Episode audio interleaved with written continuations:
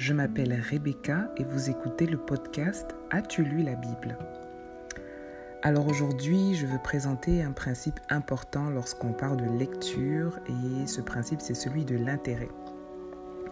Déjà, on peut établir que la lecture, au-delà des bienfaits que la science lui reconnaît, c'est une activité qui procure du plaisir, qui aide à s'évader d'une certaine façon et aussi euh, qui éloigne de nous l'ennui. Et ça, c'est quand la lecture nous intéresse en fait. Et donc, pour qu'un livre m'intéresse, pour que je puisse le lire de mon plein gré, il faut que je sois convaincu, d'une manière consciente ou non, que c'est une lecture qui va m'apporter quelque chose.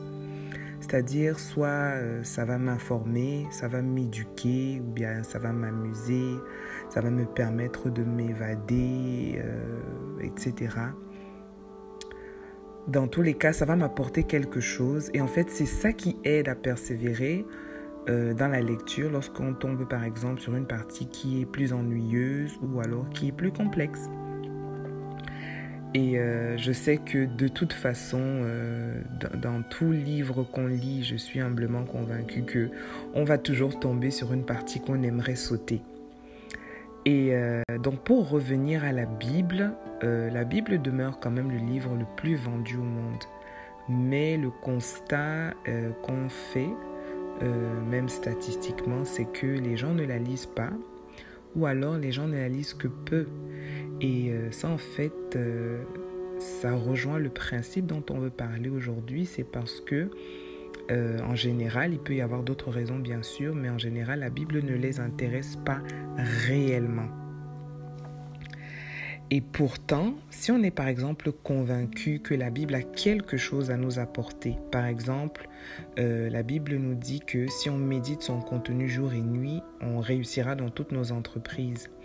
Alors si on est convaincu de ça, est-ce qu'on ne serait pas plus intéressé? Qui ne veut pas réussir dans toutes ces entreprises? Donc, euh, moi, je te pose la question, pourquoi est-ce que tu as une Bible? Est-ce que c'est parce qu'on te l'a offerte? Est-ce que c'est parce que dans chaque maison qui se dit chrétienne ou chaque personne qui se dit chrétienne devrait en avoir une? Je me rappelle que euh, j'ai entendu dire quand j'étais enfant que la Bible avait le pouvoir de révéler si tu mentais. Euh, on disait que euh, si on pose euh, la Bible et on ouvre une page et que toutes les personnes passent dessus, la personne qui a menti, lorsqu'elle va passer, la page va se tourner toute seule ou quelque chose comme ça. Et en fait, il y a plusieurs mythes sur la Bible comme ça qui existent et qui sont tenaces. Je pense que peut-être que tu dois en connaître quelques-uns aussi. Alors euh, déjà, je, dis tout de suite que ce n'est pas vrai. La Bible ne proclame pas qu'elle a cette façon de, révéler le mensonge. Euh, la Bible révèle bien sûr le mensonge, mais pas de cette façon. C'est par son contenu. Et donc euh, la Bible, en fait, la lecture de la Bible en tant que telle, ça ne doit pas être une obligation. Ça ne doit pas être une contrainte de la conscience, ça ne doit pas être un exercice religieux il euh, faut reconnaître que le livre peut paraître intimidant.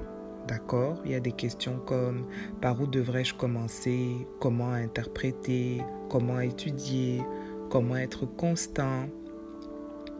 Et euh, ça, il faut le reconnaître.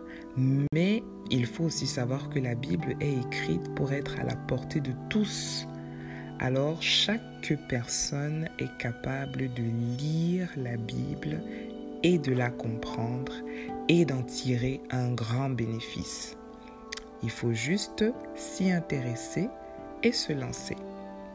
Notre prière pour aujourd'hui, c'est Seigneur, suscite en chacun de nous un intérêt volontaire à lire la Bible pour que nous puissions y prendre du plaisir aussi, comme David qui disait dans le psaume 119 au verset 103, que tes paroles sont douces à mon palais, plus que le miel